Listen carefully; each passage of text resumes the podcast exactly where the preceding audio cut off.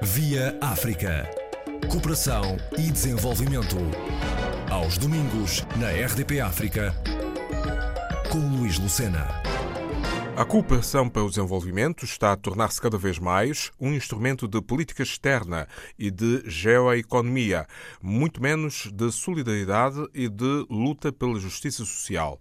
Esta afirmação foi feita pelo académico Luís Má Silva, em Lisboa. Senhor professor, pergunto-lhe qual será a motivação para esta tendência em crescendo e, por si, eh, tida como emergente? De facto, a cooperação sempre fez parte da política externa uh, dos países, principalmente dos países doadores. Eu, quando. Eh, começo a fazer este comentário e fiz este comentário, eu estava a pensar muito no principal doador a nível internacional, que é a cooperação europeia. e o que é que nós assistimos? Se durante, digamos assim, no princípio do, do século XXI, com com os Objetivos de Desenvolvimento do Milénio, a Agenda do Milénio de 2000, 2015, tínhamos claramente um discurso eh, muito virado para a solidariedade, para a cooperação entre povos. O que nós assistimos hoje em dia, para além da, da Agenda 2030, agora temos a Agenda dos Objetivos de Desenvolvimento Sustentável, vemos que a cooperação também está, eh, está a mudar na maneira como, eh, como é implementada.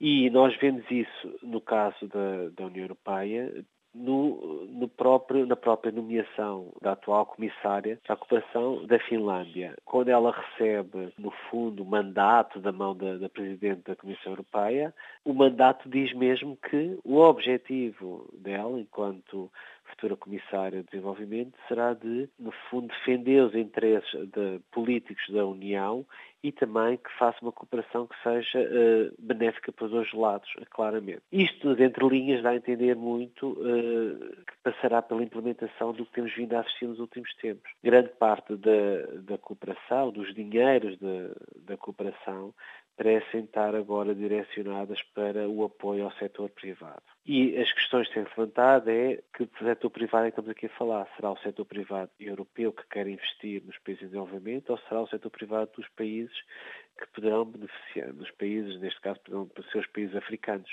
Esse é o debate a tendência é que tem sido mais, uh, tende a beneficiar mais o, o setor privado dos países europeus.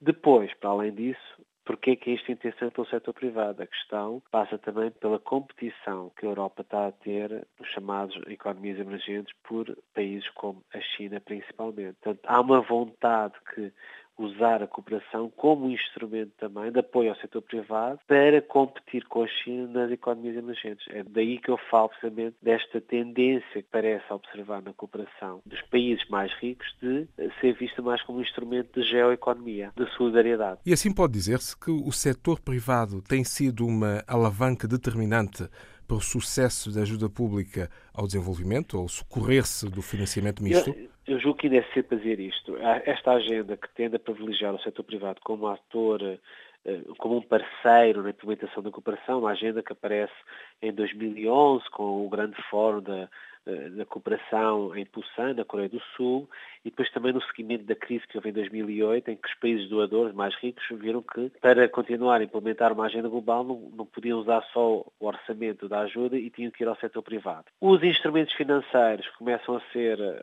construídos para ajudar o setor privado são instrumentos financeiros, digamos assim, que aparecem em 2013, 2014. São poucos anos, estamos a falar cinco anos, Uh, ainda é difícil saber, de facto, o que é que temos aqui, a, que é que podemos dizer em termos de impacto uh, deste apoio ou desta parceria com o setor privado. A verdade é que, uh, no caso europeu, e é nisso que eu falo, falo muito mais, já se discute precisamente um novo orçamento da União Europeia para a cooperação, quer-se dar um bolo maior, ainda maior ao setor privado. Discute-se também se já não é a altura de criar juntar todos os mecanismos financeiros que a União Europeia hoje em dia tem para o setor privado num só e criar um próprio banco de desenvolvimento sustentável. Portanto, temos um debate que está a acontecer agora e isto, como eu dizia, parece mudar a forma como a cooperação está a ser feita. Já não passa tanto pela parceria só com as organizações não governamentais para o desenvolvimento ou com as autarquias, temos este ator novo que é o setor privado e que muitas vezes a cooperação vai ter, ou seja, vai passar por uma dinâmica de fazer um lucro. Portanto, esse é o objetivo do setor privado. não estou a ver outro. Portanto, é a maneira como o setor privado funciona, é fazer lucro. É, está na origem do setor privado, diria eu. Por isso é que eu digo que a cooperação hoje em dia não é só uma questão de solidariedade, de colaboração, de justiça social. Portanto, temos a dimensão económica a entrar neste setor. Na sua opinião, esta forma de mobilização de recursos terá legitimado uma presença mais robusta do setor privado na cooperação para o desenvolvimento? Sim, claro. Eh, no fundo é tentar atrair mais o setor privado para a cooperação,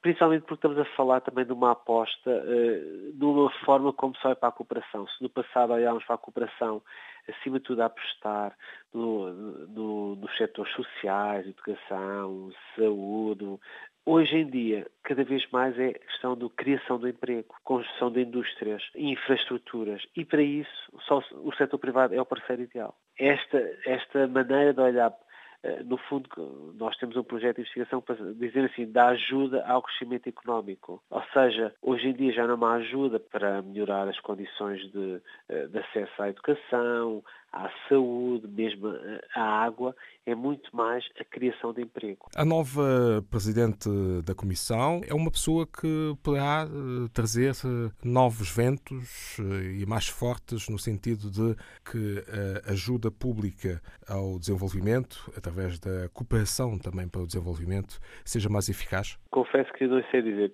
Iremos ver o que vai, no fundo, também irá navegar num sistema que já tem vindo a ser montado nos últimos tempos. Nós temos hoje em dia o orçamento europeu, a proposta que estava na mesa, eh, passava por juntar todos os instrumentos europeus da cooperação financeira num só, num só instrumento, cerca de 90 mil milhões de euros, e a partir daí fazer toda a cooperação europeia. Como dizia também, depois a proposta deste novo Banco de Desenvolvimento Sustentável, sabe-se que há a percepção que se é trabalhar ainda mais com o setor privado. Portanto, assim que já havia um Fundo de Desenvolvimento Sustentável no passado, passou a ter basicamente 60 mil milhões de euros. Portanto, estamos a falar de muito dinheiro na mesa. Se será o mais, mais eficaz, não sei dizer, porque, como digo, é algo muito recente é algo que preocupa muitas organizações, que é precisamente como é que vai ser utilizado este dinheiro, como é que vai ser possível ser monitorizado o uso deste dinheiro, como é que vamos avaliar o, avaliar o impacto. É tudo muito recente. A África está no bom caminho para que se possa uh, ter resultados promissores uh, em certos setores, sobretudo no setor público, para que muito em breve se veja da melhor forma o desenvolvimento que se pretende? há muitas Áfricas, não é? como, como sabemos. Uh, sabemos que há zonas claramente com um grande potencial económico e tem, temos assistido isso nos últimos tempos, uh, na zona da África Oriental, uh, principalmente Quénias, Ugandas, Tanzânias, Etiópias, Ruandas, Fala-se hoje em dia, se da zona também ocidental, o papel do Senegal. Portanto, as reformas eh, vemos nos relatórios atuais, há reformas a acontecer em África, temos todo este debate, ou no fundo este caminho para haver uma zona de comércio regional, livre, em África.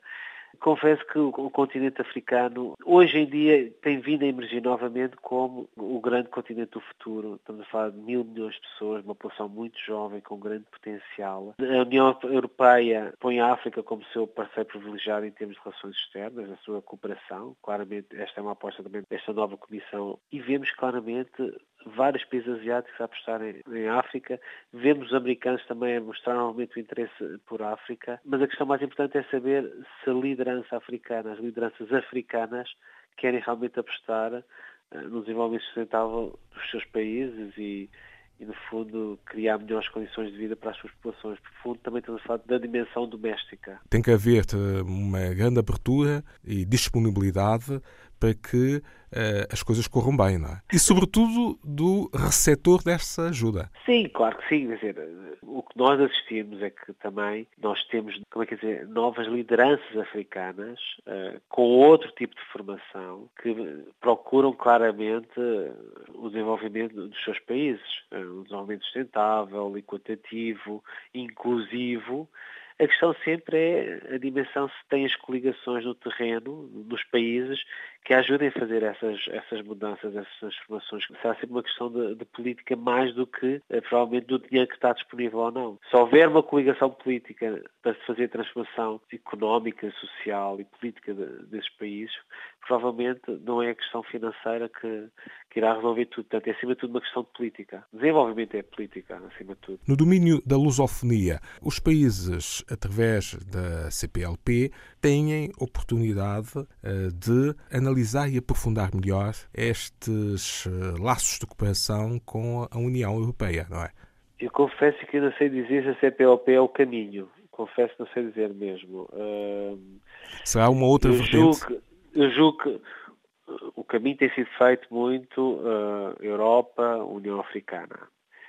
Se a CPLP é o parceiro privilegiado dos países de língua portuguesa na relação com eh, com a Europa, não sei dizer se esse será o caminho. Confesso que não sei dizer, não tenho essa resposta. Mais política externa e geoeconomia, menos solidariedade e luta pela justiça social. Assim, qualificou a cooperação para o desenvolvimento o professor Dr. Luís Má Silva, quando da apresentação em Lisboa do relatório de monitorização da ajuda pública ao desenvolvimento. Via África. Cooperação e desenvolvimento. Aos domingos, na RDP África, com Luís Lucena.